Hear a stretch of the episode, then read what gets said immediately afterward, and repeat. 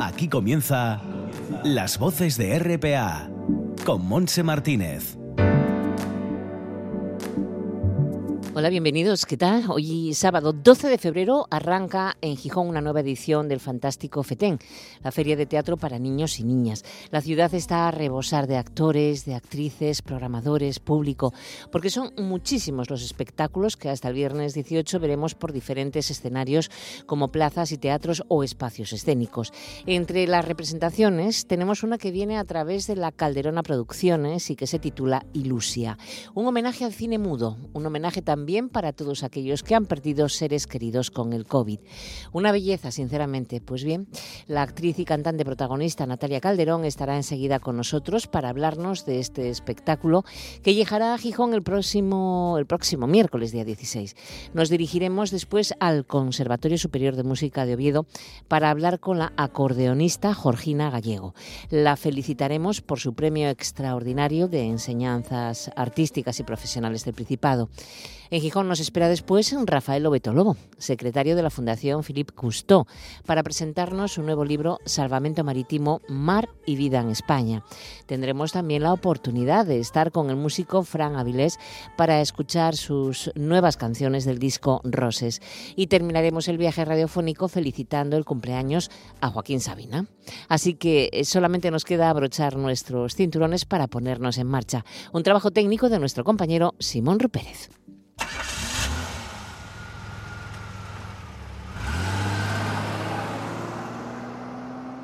Viaje con nosotros si quiere gozar.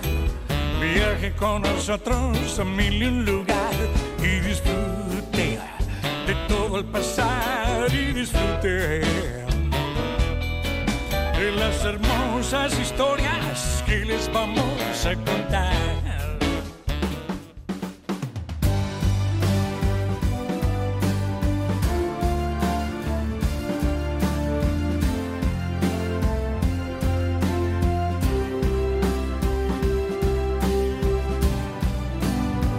Y estamos ya entrando de lleno en eh, FETEN, ese festival de teatro para niños y niñas eh, tan bonito que se celebra en Gijón, donde vienen las mejores producciones, no solamente de este país, sino también del resto de Europa. entre esas actuaciones que podremos disfrutar la semana que viene, concretamente el miércoles 16, tenemos una que es preciosa, una que es divina, que es un homenaje al cine mudo y que viene con eh, David Otone de la prestigiosa compañía Illana dirigiendo un espectáculo con títeres y actores que profundiza en el amor, la esperanza, la ilusión por vivir, que sigue la tradición de las grandes historias infantiles en las que lo fantástico y lo divertido pues no están reñidos con lo profundo. David Otone presenta Ilusia y la protagonista es Natalia Calderón, que está con nosotros. ¿Qué tal, Natalia? Bienvenida. Hola, ¿qué tal? Qué bonito es Ilusia, ¿eh? Tiene una pinta. La verdad, la verdad que, que sí, se ha hecho con muchísimo cariño, con muchísimo amor. Y creo que, bueno, pues en ese trabajo conjunto del equipo, que la verdad, muchos de nosotros llevamos ya varios años trabajando juntos en otras producciones, pues en ese trabajo ya que nos conocemos tanto y que conectamos tanto, hemos conseguido trasladar, pues bueno, ese recuerdo para todas las personas que se han ido. Oye, eh, Natalia, ¿cómo, ¿cómo nace Ilusia? Bueno, Ilusia nace mm, justamente por una experiencia personal ah, muy dolorosa como mm. la de tantas personas en este país, que fue la pérdida de mi mamá eh, por el coronavirus. Y mm, bueno, fue tan todo, ¿verdad? Tan brusco, tan duro, ah, que yo necesitaba encontrar una manera de poder expresar pues eh, todo lo que ya había significado en, mi vida, lo que sigue significando a día de hoy, y de alguna manera hacerle un homenaje y a través de ella a todas las personas que han estado enseñándonos y, guiándonos en la vida y que lamentablemente, bueno, pues con esta pandemia, pues nos han dejado. Mm. Sí. Y Lucia Natalia eh, cuenta una historia muy bonita de Maese Piccolo y su hija Colombina, dos cómicos que recorren el mundo en su carromato. Pero todo ello envuelto mm, con un papel de celofán tan bonito y con un gran lazo, ¿no? Porque el vestuario, la música, eh, lo que ves en el escenario, el atrezzo, todo es muy especial. Sí, es, es, como te comentaba, eh, se ha cuidado todos, todos los detalles. Eh, el vestuario es de Tatiana de Sarabia, que como mm. sabrás ya tiene varios premios Max. David Otone y, Tatiana de Sarabia fueron los que, ah, bueno, poco a poco fueron decidiendo cuál sería eh, la escenografía y, la verdad es que acertaron de pleno porque se genera en el espacio escénico ah, como un hogar, un hogar mm. muy particular, un hogar muy, muy, eh, ¿cómo te diría? Mágico, realmente, ¿no? Pedro Pablo Melendo, de nuevo, como ya hizo en la Calderona, crea todo ese ambiente de luces, de iluminación tan maravilloso. Y volvemos a contar además con eh, Rafael Boeta, que ha escrito eh, todo el guion. Y, bueno, como tú decías, hay esa parte de homenaje al cine mudo. Y bueno, todos esos textos son escritos por, por Rafael Boeta. Entonces, eh, la verdad es que ha sido todo un, bueno, un viaje precioso pero sí, que, que realmente lo que hemos ido haciendo es tomar decisiones poco a poco, con tranquilidad. Ha sido de nuevo un laboratorio y la ayuda increíble de mi compañero y actor Eduardo Guerrero, que él es especialista en manipulación de objetos, en títeres, lleva años trabajando eh, bueno, en espectáculos que lleva eh, dentro y fuera de España y que, y que ha sido, claro, clave en esta en, esta producción. Sí, sí. Em, además, eh, es muy completo, parece el espectáculo, Natalia, porque igual que se manipulan títeres, también cantáis, bailáis, hacéis payasadas. Eh, también hay un desafortunado incidente que, que, sucede y, también pues hay ese toque de, de, tristeza un poco, ¿no? O sea, ahí se mezclan pues mucha, muchos sentimientos, y eh, muchas habilidades que hay que ser muy buen actor para, para dominarlo, ¿eh?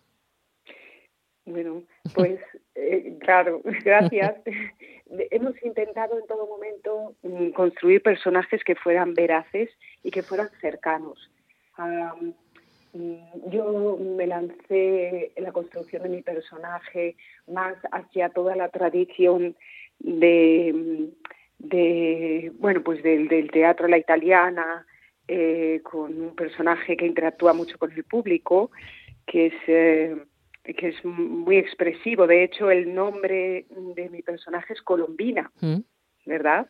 Entonces eso ya te da mucha información. Y en el caso de Eduardo, él ha construido un personaje de una gran profundidad, ha tenido que explorar para encontrar, bueno, ese personaje de edad que está viviendo el duelo por, mm. bueno, porque ha muerto la mamá. Sí pues está viviendo el duelo de una manera que es diferente al de su hija colombina, pero que ambos mm, consiguen, bueno, trasladarnos eh, la, que todos tenemos la capacidad de, amparándonos en ese recuerdo, continuar la vida y hacer un homenaje viviendo a aquellos que físicamente ya no ya están. no están.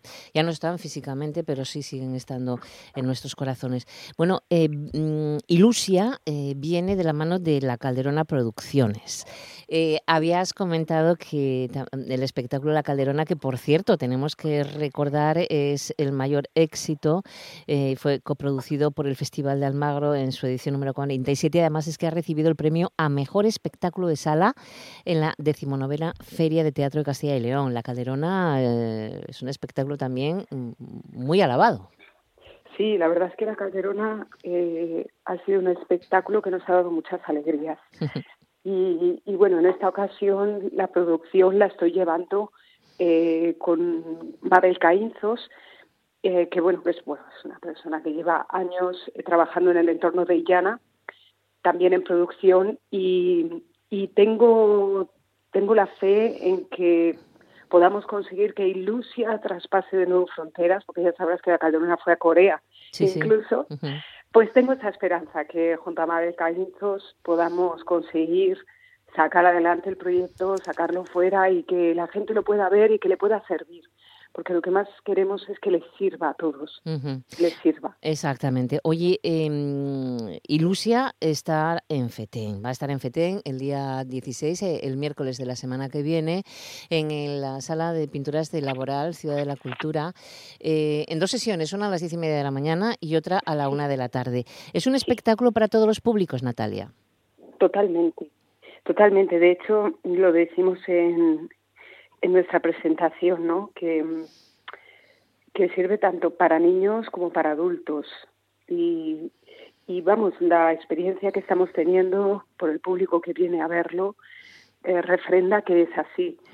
Eh, toca muy profundamente a los adultos que integran la historia de una manera mm, diferente y al mismo tiempo ves la ilusión con la que los niños lo vivencian y cómo conectan con todo lo que sucede en escena. Entonces, eh, yo la verdad cuando decidí que iba a hacer un espectáculo para mi madre, lo que quería era que fuera un espectáculo familiar. Me parecía que ya llevábamos mucho tiempo todos separados, eh, cada uno aislado en un sitio y quería que fuera un lugar donde toda la familia se pudiera reencontrar y disfrutar de algo conjuntamente. ¿Qué significa que estéis en, en FETEN? ¿Qué significa para vosotros, Natalia? pues es, eh, es como un regalo de la vida, absolutamente. Es un, para mí es uno de los festivales más importantes que hay en España y a nivel internacional. Eh, tiene una programación que es, vamos, creme de la creme y yo ciertamente creo que puede ser una gran oportunidad para Ilusia. Vamos con muchísima energía, con mucha ilusión y con muchas ganas de hacerlo lo mejor posible y que cale en el público y en los programadores y que, y que bueno, que des empujón a Ilusia para que, mm. para que pueda viajar. Claro que sí, tiene que viajar Ilusia, pero también dentro de lo poco que podéis disfrutar de FETEN, algún espectáculo también vais a, mm, a verlo siempre, siempre. Una vez que nosotros ya hayamos, bueno, pues terminado nuestra intervención, eh, pues estamos mirando a ver qué espectáculos podemos ir a ver, porque bueno. Hay mucho de calle también. Sí, hay cosas tan interesantes y bueno, siendo amantes del teatro, sería totalmente, vamos, mm, de locos no aprovechar esta ocasión para poder ver maravillosas eh, presentaciones que es que va a haber, lo que tú dices, hay de calle, hay en, multitud de, salas, exacto. No, nos vamos con mucha ilusión. Qué bien. Vais a pasarlo fenomenal, aunque sea un poquito. No puedes estar la semana entera, pero, pero bueno, por lo menos un poquito sí. Em, ¿Tenéis cerrada alguna fecha para Ilusia después de FETEN? ¿Para próximos meses o algo? Sí, sí, tenemos, tenemos varias fechas que, bueno, ahora mismo no las tengo apuntadas, pero... sí, tenemos ya, entramos en en la gira de teatros de la Comunidad de Madrid mm. y, estamos ya actuando por diferentes municipios de la comunidad. Actuamos regularmente en el Teatro Aifil, en Madrid, eh, y luego ya nos han salido, pues por ejemplo, en Peñíscola, nos ha salido también Bolo. Mm. Es decir, empieza a moverse. Realmente empieza a haber oportunidades. Claro, claro. Creo que, irá más. Bueno, y conociéndote como te conozco, ahora estás disfrutando de Ilusia, por supuesto, pero seguro que tienes algún proyecto en la cabeza. ¿Nos puedes adelantar algo? Bueno, sí, estamos pensando en algo nuevo de cara al próximo año, al próximo año efectivamente. Mm. Entonces, bueno, pues vamos a ir a por ello, tenemos muchas ganas. Sí y no te puedo adelantar nada porque estamos en ese inicio. Pero, sabía que había algo, seguro. Sí, sí, sí, sí, claro, Ilusia ya está en camino y ahora lo que yo quiero es eh, continuar con algo nuevo. Eh, vamos, pienso estar en el mundo del teatro produciendo ya hasta que la, bueno, la salud me lo permita.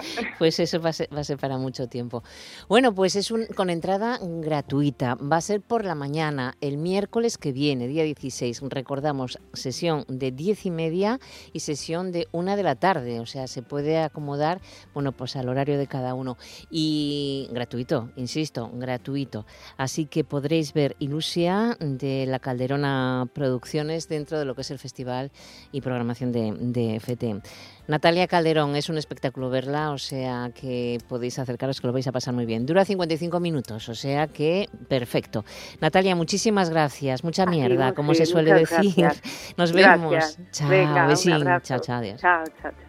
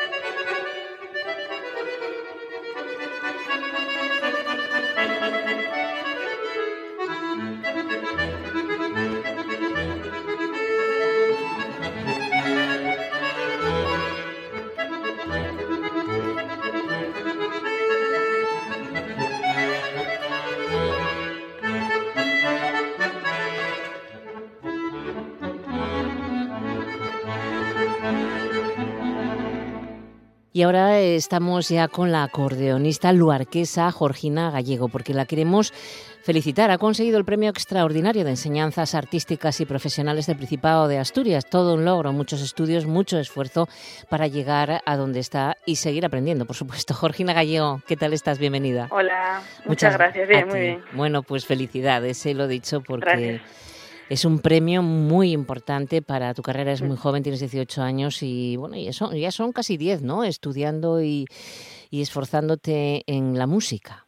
Sí, sí, 10 años, sí. 10 años. ¿Cómo empezó tu, afición por el acordeón? Un instrumento que, que, bueno, ahora parece que ya está más de moda, pero es un instrumento mm. importante también en el mundo de la música y en el mundo de, de, mm. de todas las disciplinas ¿no? musicales. Bueno, empezar en sí tampoco tiene ninguna gran historia, simplemente fue decisión de mi madre. Yo creo que fue con los años, con lo que me fue gustando a mí particularmente. Empezar fue, bueno, le gustaba a ella y eso, y empecé, y fue luego pasando los años cuando me empezó a gustar a mí. Sí, ¿y por qué a tu madre le gustaba precisamente el acordeón? Pues no te sé decir, la verdad, no porque no hay en casa ninguna tradición así de acordeón ni nada, ¿no? Es curioso. Y luego, ¿y por qué a ti te atrajo después, Georgina? Pues... Porque hay otros instrumentos, no sé, los niños, yo qué sé, o clarinete, flauta, o incluso violín, o otros, pero, pero mm, tú nada, el, el acordeón. Sí, a mí, yo empecé por eso y luego con los años, igual es porque mm, yo soy una persona bastante curiosa y al final el acordeón es un instrumento que quizá no es como te esperes, luego entras y tienes todo el acordeón clásico, todo lo que se hace ahí. Y bueno, eso de ir descubriendo todas esas facetas que tiene, pues igual te va atrayendo, no sé. Es muy Háblanos del acordeón, es muy completo, ¿no, Georgina? Sí, yo creo que sí, sí. Cuéntanos un poco cómo, porque vemos tanta, vemos el fuelle, ya que ya es difícil, luego el teclado, ¿no? Los botones, todo. Cuéntanos un poco cómo es, qué encuentras en el acordeón. Bueno, depende del ámbito en el que estés. hay un acordeón, el acordeón que podríamos decir popular, folclórico, que aquí en Asturias hay muchísimo. Y después estaría el acordeón de concierto, que es el que tocamos en el conservatorio. Y en, aspecto general se pueden parecer. Eh, una de las diferencias es que el de concierto solo tiene botones, no tiene teclas como el piano. Ya. Y cambia alguna cosa de sonido y los manuales de la mano izquierda son diferentes. Pesa más el de concierto. Tiene así diferencias varias. Ah, o sea que no tiene teclado, ¿eh? Como No, el mío no tiene teclado, no. Qué, curioso. ¿Y eso por qué? Porque es, otra forma de reproducir el sonido. Bueno, eso fue con los años, igual mm. em, creo que tiene más que ver con, con, que es más cómodo a la hora de tocar ah. eh, música más eh, clásica. Es más, Es un manual más reducido y caben más notas, ah, a ser más pequeños los botones. Sí. Hmm. ¿Y con la mano izquierda qué tocas? ¿En clave de fa, clave de sol o, ¿o cómo? Ahí es precisamente una de las mayores diferencias con el acordeón popular, porque nosotros se podría decir que tenemos dos manuales diferentes en la mano izquierda. Uno es el que tiene el acordeón popular, que es como se llama bajo estándar, que es el que hace los acordes. Mm. Y luego tenemos una palanca y hacemos otro pasamos a otro manual, que es que sería un manual exactamente igual al de la mano derecha. Es decir, es como tener dos teclados, dos pianos. Ya, ya, ya, Claro, pues tiene, tiene más opciones de sonido, obviamente. Sí, claro, claro. es lo que nos permite luego tocar eh, música barroca, por ejemplo, de clave, de órgano. Hmm. Hmm. Qué, qué, difícil, difícil. Porque luego tienes que saber ah, utilizar el fuelle, ¿no? sacar el sonido también. sí, bueno, supongo que eso, eso no es, más difícil. Hmm. A ver, usarlo yo creo que es eh, como el arco de un violín, es algo que si aprendes de pequeño pues te sale natural. Quizás es difícil luego las cosas ya más minuciosas, controlar el sonido y eso, pero lo que es utilizar el fuelle es algo que yo creo que es natural. Es una técnica que ya después de tantos años va solo. No, eso, eso sí. que va, eso sí que va solo. ¿Y mm, por qué te decidiste por el clásico? Por, al estar en conservatorio me imagino que va todo más encaminado, ¿no? A la música clásica. Sí, depende del conservatorio en el que estés. Igual estás más orientado a un tipo de música que, y a otra. Mm. Pero bueno, yo no siempre me gustó el acordeón clásico. Sí, ¿eh? Mm, sí, no pues tú, empezaste, tú, tú, empezaste en el Conservatorio del Occidente de Asturias. Sí. Y de ahí pasaste a Oviedo. Sí, este año es mi primer año aquí en Oviedo. ¿Estuviste hasta ahora en, el Occidente? Sí, sí. Anda, yo pensé que llevabas ya tiempo en, no, no. en, en Oviedo. ¿Y en Oviedo exactamente qué estás haciendo ahora? Estoy haciendo conservatorio superior, superior. con interpretación. Sí. con interpretación. ¿Cuántos años es eso? Cuatro. Cuatro más, ¿no? Es equivalente como, como si fuese un grado, una carrera, más o menos. Sí. Cuatro, cuatro años más, con lo cual te pones en 22 años o así, ¿no? Cuando tengas tu 22. ¿Y cuáles son tus objetivos? A ver, yo no sé si también estás estudiando, preparando otra cosa o quieres dedicarte a la música, porque con... No, no, solo estoy haciendo esto. Porque con la carrera que llevas, eh, yo creo que vas a poder ser concertista de, de acordeón clásico. Bueno, yo creo que todos nos gustaría poder tocar todo el tiempo posible, pero bueno, siempre la parte de la docencia es algo que tienes que tener, mm. bueno, es a lo que aspiramos al final, a dar clase, porque vivir de tocar es. Bueno, pero a ti qué te gustaría, a ti te gustaría tocar, ¿no? Hacer concierto. Sí, pero bueno, eso. eso Lo ves complicado, pero no imposible, ¿eh? Vivir solo de tocar es casi imposible, yo creo, pero bueno se puede, vamos. De todas, formas, de todas formas, Georgina, en las orquestas no es habitual ver un acordeón clásico. No, no, no. ¿Por qué? Como mucho un concierto, si hay un concierto con acordeón de solista o algo así, pero integrado mm, casi nunca. Pues le daría un, un, un aire diferente, no sé, más completo. Ya, bueno, ahora en la música así vanguardista, contemporánea, sí. que se ve más a menudo. Se ven, ¿eh? Pero bueno, es una música más, igual más reducida oye, público. Nunca se sabe. Eres premio extraordinario y solamente en esta última remesa han sido, habéis sido cinco. Y no sé cómo se llega a conseguir esto. Eso que es a través de los profesores, a través de los conservatorios, cómo, cómo se determina quién se lleva un premio extraordinario de enseñanzas artísticas y profesionales, Georgina. Eh, Solo se puede decir que accedemos a él los que tengamos una media superior a, X, que ahora mismo no recuerdo. Eh, y una vez que tienes esa media, pues a través del conservatorio te inscriben. Y antes de la pandemia ibas a un sitio y hacías una especie de concurso, por decirlo de alguna manera. Sí. Y ahora, como hay pandemia, pues tuvimos que enviar un vídeo tocando tres obras que lo mira un jurado y luego pues puntúan y determinan a tres ganadores, me parece. Sí, tú tuviste que interpretar tres piezas clásicas, creo. Sí. ¿Qué piezas fueron, Georgina? Pues toqué una sonata del padre Antonio Soler, que es un compositor español del siglo XVIII. Después una transcripción del Fígaro de Rossini y una obra original de acordeón, una sonata de Solotarev. Mm. ¿Cualquier pieza clásica es factible de que se interprete en acordeón clásico? Mm, bueno, yo mm.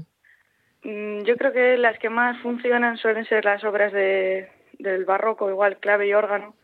La música romántica es ya mucho más difícil de, de hacer en acordeón. Y luego se hacen a veces transcripciones de orquesta y ese tipo de cosas.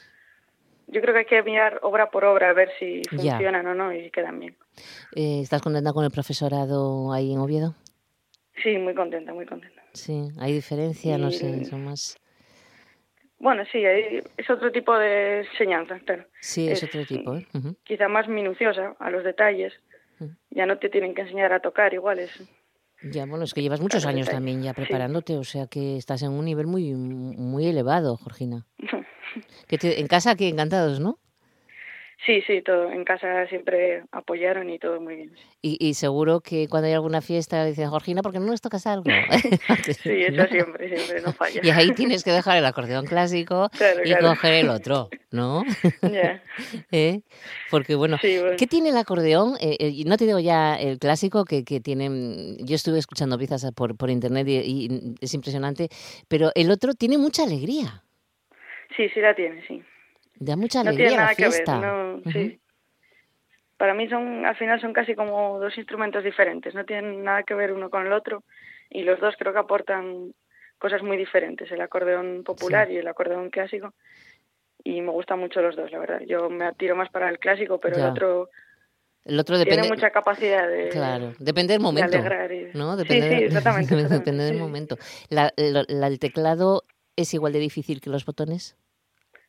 Bueno, y es que teclado, es que toqué nada más los dos, tres primeros años que empecé con acordeón y luego lo dejé, entonces ahora mismo no sabría tocar casi. Bueno, si te pones a eso seguro que un pispas lo, lo, vuelves a lo vuelves a coger el, mm, popular, ¿no? Así que sí, no lo sé, sería cuestión de acostumbrarme. Tendrán los dos lo suyo. ¿Tienes muchos compañeros que tocan el acordeón ahí en Oviedo? ¿El clásico? No, somos eh, dos, o sea, tres en total. Eh, ¿Chicos o chicas? Dos chicos. Son dos chicos y tú. los dos. Sí. Bueno, ¿y qué tal? ¿Son buenos? ¿Tocan bien? Sí, sí, muy buenos chicos. ¿Qué piezas estás preparando ahora? Bueno, ahora tengo una obra de barroco, Bach, un preludio y fuga, y una obra contemporánea de Sofía Gubaidulina, una compositora. Sí. ¿Hay algún autor? Sí, ¿hay algún compositor que te, que te guste más por algo? No sé. Mm, de acordeón. Sí. Yo diría que el, el, que toqué la sonata en el premio, Solotarev, eh, siempre me marcó mucho la música. Sí, ¿eh? Compone, compuso para acordeón originalmente. Mm. Y luego fuera del acordeón, pues en general el barroco, Bach y eso, yo creo que es donde más... Te encuentras más a gusto, ¿no? Sí. no te encuentras a gusto. Bueno, de todas formas, como cualquier instrumento, hay que practicar muchísimas horas, ¿no? ¿Cuántas horas estás tú al día? Un día tuyo, ¿cuánto tiempo estás en el conservatorio? Y luego, ¿cuánto tiempo estás en casa practicando cosas? Bueno, ahora estudiaré alrededor de cinco o seis horas. Al día, ¿eh?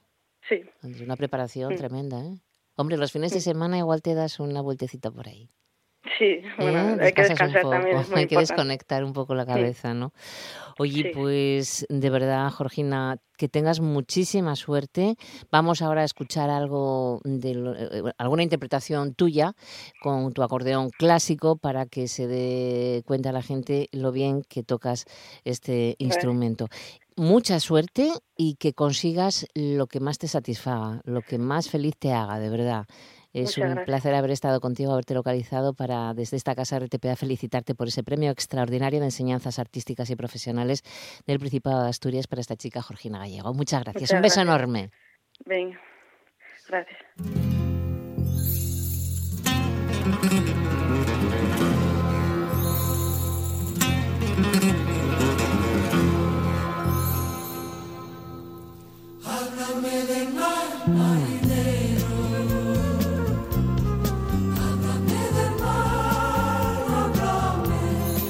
Pues sí, eso es lo que vamos a pedirle a nuestro invitado, que nos hable del mar, porque él sabe mucho del mar.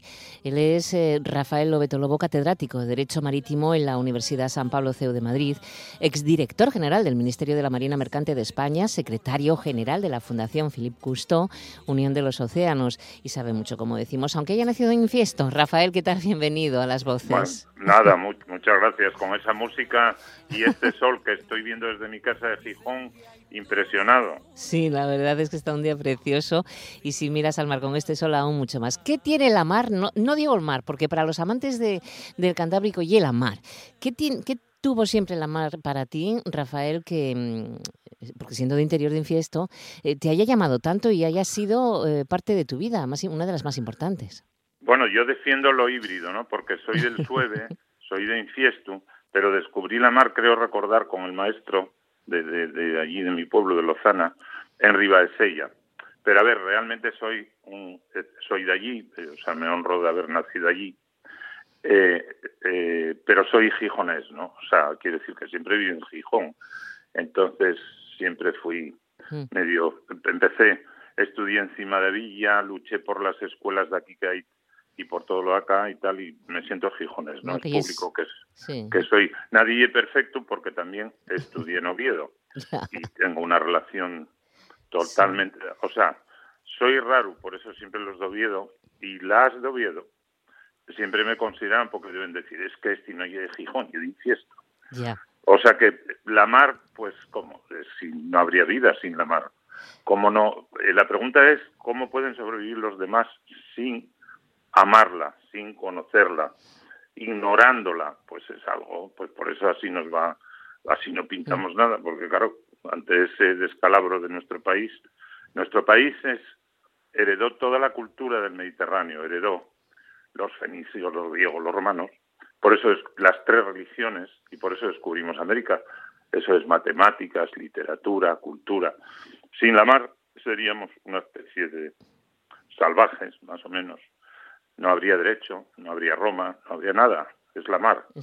La vida, el origen es la mar. El, pasado martes eh, presentabas en la Escuela de Comercio, a través de Ateneo Jovellanos, esta, esta publicación, Salvamento Marítimo, Mar y Vida en España. Un libro, em, Rafael, que reivindica, eh, voy a decir esta palabra que es un poco difícil, maritimidad, o lo que es lo mismo, que es más fácil, el amor a la mar. O sea que es una reivindicación para que todo el mundo ame la mar y la cuide, me imagino. Imagínate, mira, durante durante mucho tiempo, durante los últimos siglos, hemos vivido del acero, hemos vivido el carbón y del acero. Y ahora hay que pasar a la economía verde y al azul. Eso es la mar. Entonces la gente, la universidad, tal, que la ignoran y tal, pues, pues bueno, pues se quedarán en casa. Eh, ya sabes cómo decimos, ¿no? O sea, es que, mira, cuando Jovellanos crea el Instituto de Náutica y Menología, era tan listo que eh, une el carbón y la mar. No, el carbón no se come en los cuenques, se exporta, se lleva a los térmicos. Y ahora no se lleva a ningún lado, pero quiero decirte que en todo caso, sin la mar, por ejemplo, ves la crisis que hay ahora, pues el gas, sin el cual no podemos sobrevivir porque no hay calefacción, eh, va a venir por barco a las regasificadoras todo lo que ropa que llevamos bien de China, los coches, el otro, o sea, sin mar no no, es, no hay comercio y sin comercio no hay cultura. Oye, Rafael, este libro, eh, tu libro, plantea los grandes retos a que nos enfrentamos para que entre todos, em, bueno, pues podamos evitar volver, volver a los tiempos oscuros. Así es, así es, porque, mira, antes de 1989 lo que había eran viudas y huérfanos. Había colegios de huérfanos para la Armada, para los civiles en Galicia, aquí. Entonces, eh, no se contaban, no eran noticias, los medios no se ocupaban de ello. Por eso eh, soy tan amigo de Jesús Ferreiro, de Luis del Olmo, de Onda Pesquera y de los que defendían la mar. Entonces conseguimos que hubiera un sistema de salvamento tras 20 o 30 años de luchas, que estuvieran las escuelas en la universidad, que habría capitanías, que hubiera torres de control, que no se subieran los barcos, acuérdate el que se desamarró solo del Musel y se subió aquí en medio tal, o del Neret va arriba de entonces, eh, pero no pudimos hace 30 años que se cumplen ahora prever que se iba a venir todo África, que se iban a venir a Afganistán, que iba a haber miles de mujeres con sus niños. Y entonces hay que volver a darle una pasada a esto. Y se aprobó en aquella época crear, en 1986, crear un guardacostas.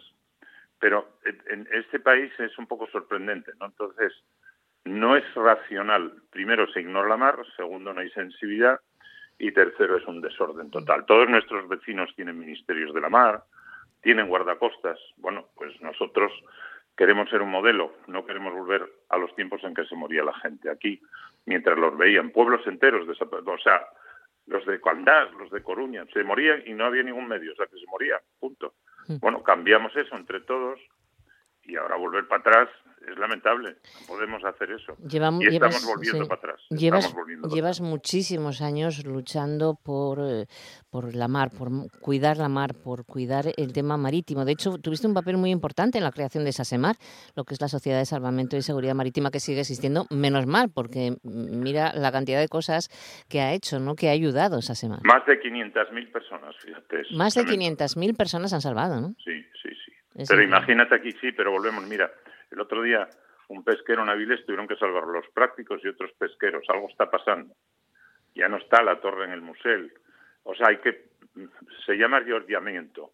Está, lo está haciendo el Vaticano. Pues en el salvamento también. 30 años, fíjate, cuando puse las torres de control de Tarifa o de Finisterre, con unas batallas tremendas, porque la, eh, acuérdate que están los de desde los terroristas hasta los no sé qué, hasta los pescadores furtivos, entonces no tienen interés en que haya control. Entonces, pero es que ahora toda esa tecnología está superada y va en tu teléfono, entonces hay que adaptar eso. Y desde dentro, la administración nunca es reactiva, siempre es inmovilista. Bueno, y no tienen visión. No hay marinos, no hay marinos en la, en la administración. Es una cosa de chiflados. O sea, tienen que dar dos o tres. Entonces, sin marinos, ¿cómo va a haber marina? ¿Cómo va a haber salvamento? ¿No comprendes que no es posible? Oye, em, ¿dónde podemos conseguir esta publicación? Salvamento Marítimo Marivida en España. No, pero te la, yo te la mando. no, yo digo a las personas que nos escuchen, que quieran eh, tenerlo y que ah. quieran, bueno, pues, pues, pues, eh, no sé, enterarse de muchas cosas que tú cuentas. No, pero nada, eso está. Bueno, la Fundación Justo, que es la que la, mm, la que la publica, tiene una sede en Luanco, entonces en la sede de Luanco en el museo, en el museo marítimo del No, al lado, al lado, del museo marítimo tenemos tenemos la sede en Asturias. Entonces en las sedes de la fundación eh, eh, está a disposición el libro. Perfecto. Y mm, así para ir terminando, a mí me gustaría eh, que mm, para todos aquellos que nos escuchan, mm, no sé, que te dirijas a ellos en el sentido de de que hay que querer la mar, hay que cuidar la mar, que tenemos que cambiar esto, que tenemos que protegerla? Bueno, yo me sitúo, soy un aldeano, ¿no? a mucha honra. Entonces, me sitúo en el pienso, me sitúo con los asturcones, me sitúo entre los dos ríos donde yo nací, Espinareu y el río de la Marea, yo nací en Lozana. Entonces, con el mismo amor que amas la tierra, tienes que amar la mar. El otro es ignorancia y suicida. Entonces, por lo tanto, convoco a todo el mundo a que traslade a elementos prácticos, a la poesía para empezar, pero ya también a la vida, el que luchen en mirar cómo están haciendo los demás países y nosotros no ser tan originales en la ignorancia. Mm. O sea, amar la mar es la solución. Y por último, una reivindicación para los gobiernos o a quien le competa. Eh, mm, bueno, si queremos salir de esto, tener empleo, etcétera, eh, pues seamos número uno de Europa en la economía verde y en la economía azul y por lo tanto en la organización de la administración, el Ministerio de la Mar, en guardacostas. Pues muchas gracias, Rafael, de verdad. Un abrazo fuerte. Igualmente. Cuídate mucho. chao, chao, hasta luego. Chao, chao.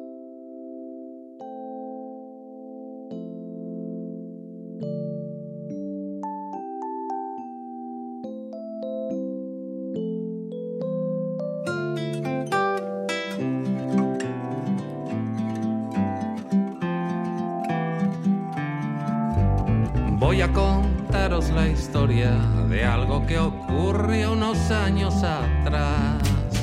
Es una historia enterrada, tan solo Dios sabe si un día tendrá buen final. Yo era un vulgar mercenario, unido a las filas de la insurrección. Comparsa de un ditirambo, alzaba mi copa y bailaba al mejor postor. Fui cosechando derrotas, las minas del rey Salomón. Sin patria, ley ni bandera, tan solo en el pecho la. Estamos escuchando a Fran Avilés eh, con una de las nuevas canciones que está en su nuevo álbum titulado genéricamente Roses, que está disponible ya en las principales plataformas musicales digitales desde el pasado 27 de enero. Se trata de nueve canciones entre el folk y la canción de autor, algunas pues avanzadas como single durante los últimos meses. Hemos eh, querido eh, contactar con Fran para estar en este momento en las voces con él para desmenuzar muchas más cosas de este estupendo disco grabado y mezclado en Gijón por Sergio García, Pablo Lato y Pedro Vigil. Pero es que se masterizó en Cádiz, lo hizo Mario G. Alberini. Fran Avilés, ¿qué tal? Bienvenido. Hola, Monse, muy buenos días. Gracias por estar con nosotros. Qué bonito suena, ¿no? Que este Alborán, esta canción que estamos escuchando, eh, tiene frescura, tiene luz, luminosidad, no sé. Sí, bueno, yo también estoy contento con el resultado de, de esta canción, ¿eh? en la que, bueno, otros compañeras y compañeros han tenido mucha importancia para que brille de esa forma que tú dices, ¿no?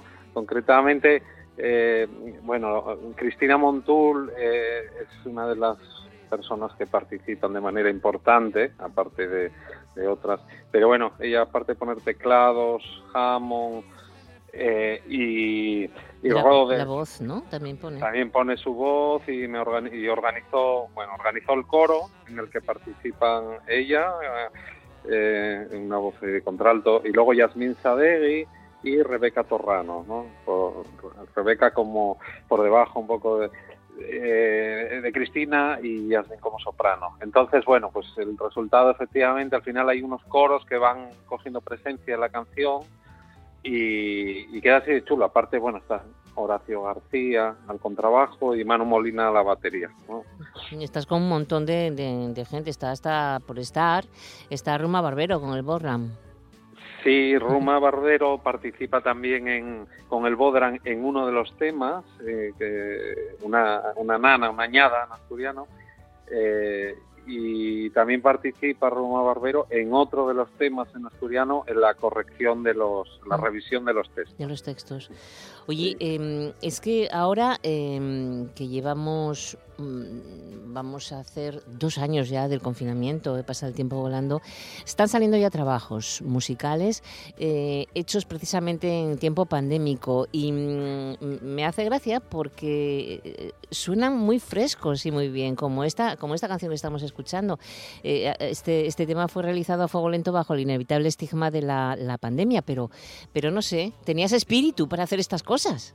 Eh, bueno, pues eh, sí, la verdad es que mm, efectivamente a mí me cogió también el tema de la pandemia con ganas de, de sacar ya un mogollonazo de canciones que tenía, un puñado de canciones que tenía ya ahí en la, en la pista de despegue y bueno, pues todos los procesos se ralentizaron demasiado. Bueno, ya sé que hay otros problemas mayores, la, la gente, las familias que vivieron pues eh, eh, la severidad de la enfermedad o, problemas económicos, ¿no? Pues eh, eh, eh, lo que pasa es, bueno, yo digamos que utilicé como estrategia el intentar, bueno, eh, salir adelante a toda costa, me encerré con, con lo que tenía ya avanzado o empezado y, y me intenté concentrar en, en ello, ¿no? En esas canciones y, y bueno, pues eh, mirando hacia adelante con cierto optimismo, ¿no? No nos queda otra, ¿no? Que Mm, intentar ver hombre. la botella medio llena. Pues sí, tienes toda la razón. Oye, em, tenemos canciones en lengua asturiana em, en la que también, aparte de lo que nos comentabas, ¿no? que Roma revisó textos, por ejemplo, en Yenda, o también está el periodista escritor Paco Álvarez, Arras de Suelo, o la Sí. escritora Laura Marcos con Añada Pairene, en fin, que, que Sí. em, has, has querido mm, contar con profesionales de todos los ámbitos para que este trabajo fuera de muchísima calidad. Yo creo que mm, podríamos escuchar un poco de Yenda, Fran, ¿nos puedes hablar de esa Sí. canción? Mira, Yenda, mm, y una canción que está escrita en asturiano, ¿eh? y bueno, tiene un texto, como digo yo, kilométrico, muy, muy, muy extenso, muy largo, y claro, el reto de eh, publicar algo en asturiano, pues es un, a mí me merece mucho respeto, y entonces, bueno, en este caso llamé a Ruma Barbero, ¿eh? que, que es una persona muy avezada también en estas cuestiones, y, y él le pegó un peinado importante, sugirió alguna alguna palabrina ahí que encajase mejor. Y, bueno, la canción, cantar, habla de, de, uno que va a coger un avión para, para ir a buscar trabajo fuera de, fuera de Asturias, ¿no? Y entonces va describiendo las Asturias que ve desde, desde la, ventanilla, la ventanilla del avión, ¿no? Un poco en clave eh, pues un poco humorística, ¿no? Por aquello de vale más eh, reír que, que, no llorar, ¿no? También tiene muchas colaboraciones, entre ellas destaca, eh, bueno, Cristina Montul de, de, nuevo, está con su melódica, está también Manu Molina con la batería, está Horacio García con trabajo y está la charanga Ventolic, ¿no? Que fue una colaboración de lujo y una auténtica odisea para poder grabarlo con las restricciones que hemos tenido, porque bueno, ellos ya no estaban ni ensayando y, y bueno, pues los primeros ensayos cuando se levantaron las restricciones los hicieron para grabar, que hicieron ellos, pues fue para organizarse, para, grabar esto, bueno, no me voy a extender mucho, pero estoy muy agradecido. Y al final la sección de metales que, que se escucha son, es la charanga Ventolín.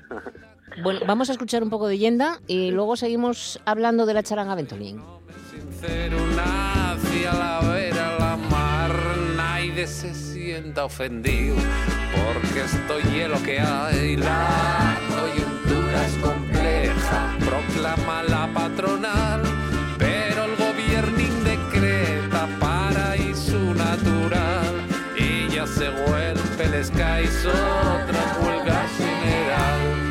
Yo voy camino de Bruselas, voy a subir avión el garguelo, llevo roto el corazón, como lo tuvo mi padre, como lo tiene mi mamá, de su mujer y dos guajes, maldita regulación.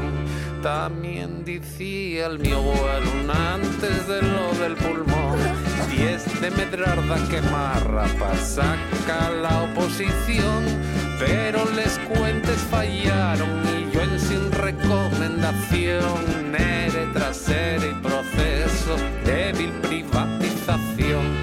Voyme con cierta ilusión, tengo un contrato. Bueno, tiene hasta efectos especiales con tos y todo, ¿eh? Sí, sí, tiene algún, algún guiño ahí carnavalesco. Oye, ¿por qué pensaste en la charanga Ventolín para... Es que es curioso, ¿no? Que para, para que colaboraran en, en una canción. Sí, bueno, la canción ya un poco reivindicativa y entonces eh, bueno por un lado eh, nadie mejor que ellos para para participar en, eh, en, una canción con un texto así no que eso quiere poner un poco el dedo en esa diáspora de, de, la juventud y de los que no son tan jóvenes que se han tenido que marchar a buscarse la vida fuera de Asturias. Pero luego lo musical también bueno encajaba muy bien digamos ese esa sonoridad que ellos consiguen eh, que no, que no tiene, digamos, la rigidez a lo mejor de una orquesta eh, de otro tipo. Y, bueno, encajaba muy bien con el espíritu eh, movido, eh, un poco libertario que también pretendía tener esta canción dentro de una estética de otros cantautores que a mí me, han gustado mucho como o que, o que son inspiración como pueda ser el caso de, de Brassens, ¿no? de George Brassens u otros. Ya. Eh, sigue, mm, tuviste ya, ya tienes publicados anteriormente el EP Canciones de Amor y Sombra y también varios EPs bajo el nombre de Proyecto Sol. Este no va con el nombre de Proyecto Sol. Sí, esto es un cambio. Eh, bueno, realmente el, el, enfoque, digamos, artístico, estilístico, es muy parecido al de los anteriores trabajos. Este y el mm. cuarto trabajo que publico. Eh, lo que pasa que, eh, bueno, en este caso sí ya el, el camino lo, lo, he emprendido, digamos, yo, yo no voy a decir yo solo porque ya ves el elenco de colaboraciones que hay. De hecho, muchos han participado en los anteriores trabajos, pero, pero bueno, sí me decidí un poco a salir, a pasar página, aquella etapa de Proyecto Sol en la que más o menos había una formación estable, eh, éramos seis personas, pero eso es muy difícil, ¿no? Entonces, mantener, mantener un, un grupo durante tanto tiempo con con las mismas personas. Y entonces, bueno, pues eh, se me ocurrió, ¿por qué no? Eh, quitarle ese temor, ese miedo que yo tenía a poner mi propio nombre por, por delante, ¿no? Eh, y, bueno, pues al final eh, lo hemos hecho así. Bueno, pues eh, ahí está este resultado, este disco, Roses, con nueve temas, que no sé si tienes previsto alguna presentación en directo, porque tal como están las cosas va mejorando, pero bueno, algo a lo mejor se puede hacer de aquí a no, una fecha lejana. Sí, sí, efectivamente, la, estos meses de atrás han sido difíciles para plantearse estas cosas. No obstante, sí hay alguna fecha que para el mes de mayo eh, tenemos un concierto ahí, eh, bueno, guapo, eh, en algún ayuntamiento, patrocinado por algún ayuntamiento asturiano, que bueno, no me atrevo ahora mismo a publicar ni el día ni el lugar exacto porque todavía no está 100% cerrado, pero bueno, parece que sí. Y antes del mes de mayo, pues sí queríamos hacer alguna presentación en un conocido local de, de Gijón, que también intentaremos anunciar con el tiempo suficiente. Bueno, tú avísame que lo, anunciamos, ¿vale? Vale, fantástico. bueno, nos acercamos al final, pero por supuesto tenemos tiempo para escuchar Añada para Irene, esta canción tan bonita, dedicada, que no sé quién es Irene, pero es una canción muy, muy guapa. Sí, bueno, realmente, bueno, Irene es una de mis hijas y, bueno, se lo podía haber dedicado cualquiera de las dos, porque es una canción, una nana que también está en asturiano, y está inspirada en un, cuento que leíamos a, los dos cuando eran nenes, pequeñines, ¿no?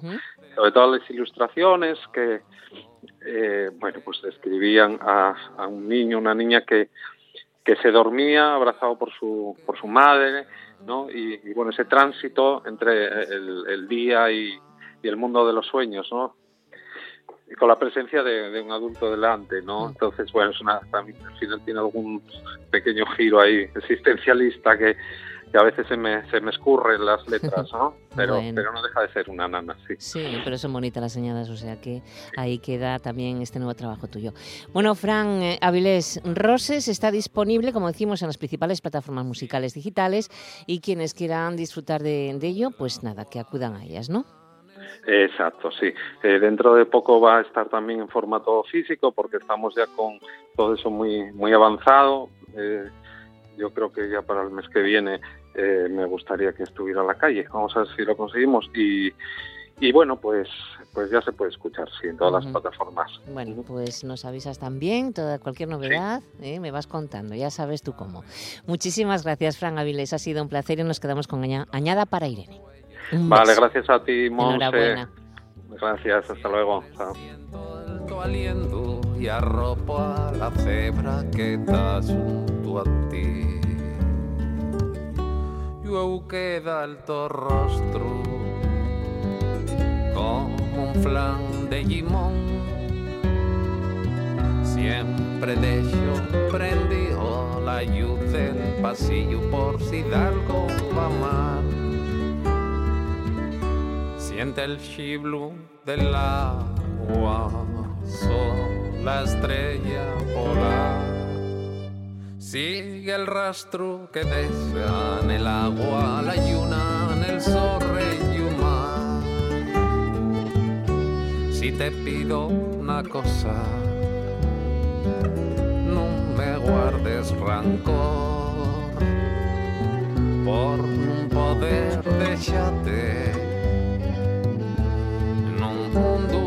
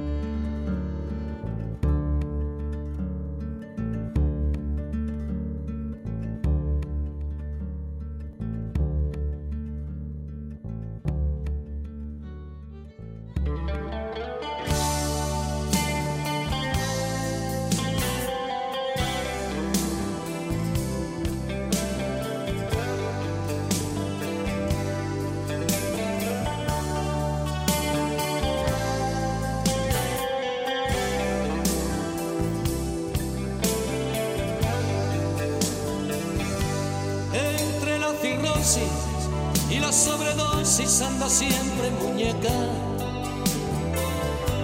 Con tu sucia camisa y en lugar de sonrisa una especie de mueca. ¿Cómo no imaginarte? ¿Cómo no recordarte? Hace apenas dos años, cuando eras la princesa de la boca de fresa, cuando tenías aún esa forma de hacerme daño.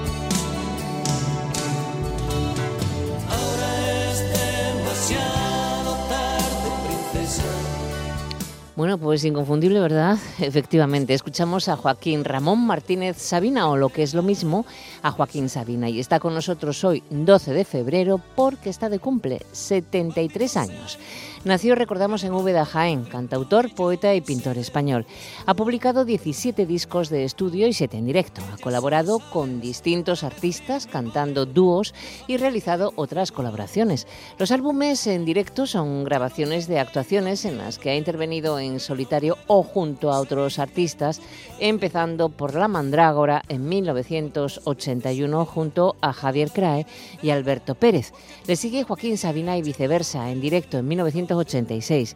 Nos sobran los motivos en el año 2000 y Dos pájaros de un tiro en 2007 junto a Joan Manuel Serrat. Se estima que ha vendido más de 10 millones de discos y también ha compuesto para otros artistas como Nabelén, Andrés Calamaro o Miguel Ríos, entre otros. En su faceta literaria ha publicado nueve libros con recopilaciones de letras de canciones o poemas publicados en el semanario Interview.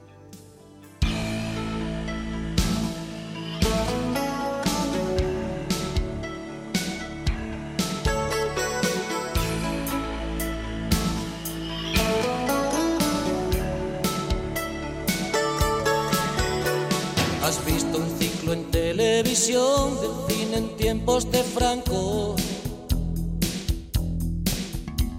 Yo soy aquel chaval que creció en la fila de los mancos. Si un dedo acariciaba una pierna, un cuello, un sujetador, bramaba la temible linterna del acomodador. En 2001, Joaquín Sabina sufrió un leve infarto cerebral que puso su vida en peligro, recuperándose unas pocas semanas más tarde sin sufrir secuelas físicas, pero viéndose inmerso en una importante depresión, lo que le llevó a abandonar los escenarios un tiempo. Durante su retiro publicó Dímelo en la calle, al que seguiría su decimoctavo álbum, Alivio de luto, cuyas canciones reflejan cómo influyó el ictus en su forma de pensar. Consiguió tres discos de platino por Vinagre y Rosas en 2009 y uno de oro por Lo niego todo en 2017, sus últimos discos hasta el momento.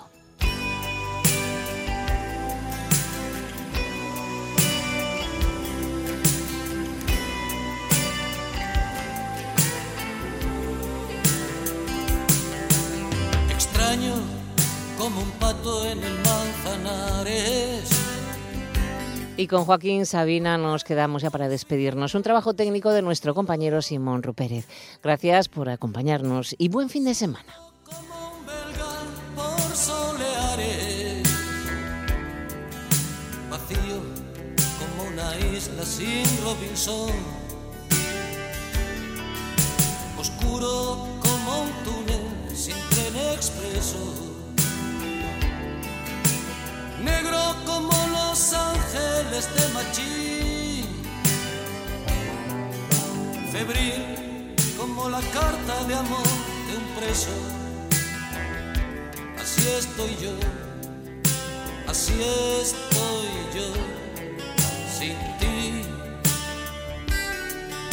perdido como un quinto en día de permiso, como un santo sin paraíso como el ojo del maniquí. año como un dandy con lamparones, como un barco sin polizones, así estoy yo sin ti. Más triste que un torero, al otro lado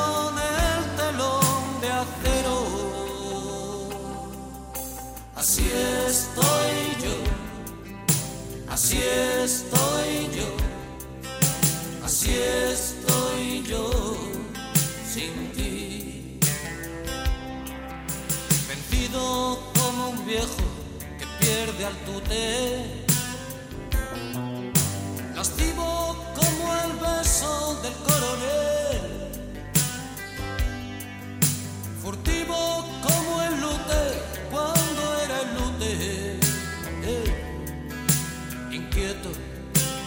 Párroco en un burdel. Errante como un taxi por el desierto. Quemado como el cielo de Chernobyl. Solo como un poeta en el aeropuerto. Así estoy yo, así estoy yo,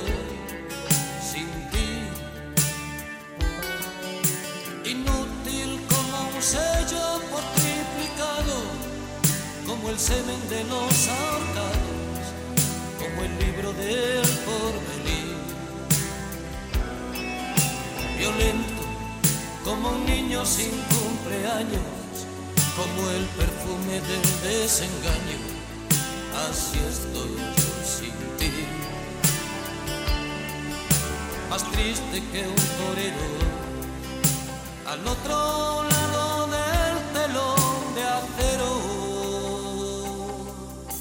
Así estoy yo, así estoy yo, así estoy yo. Sin ti.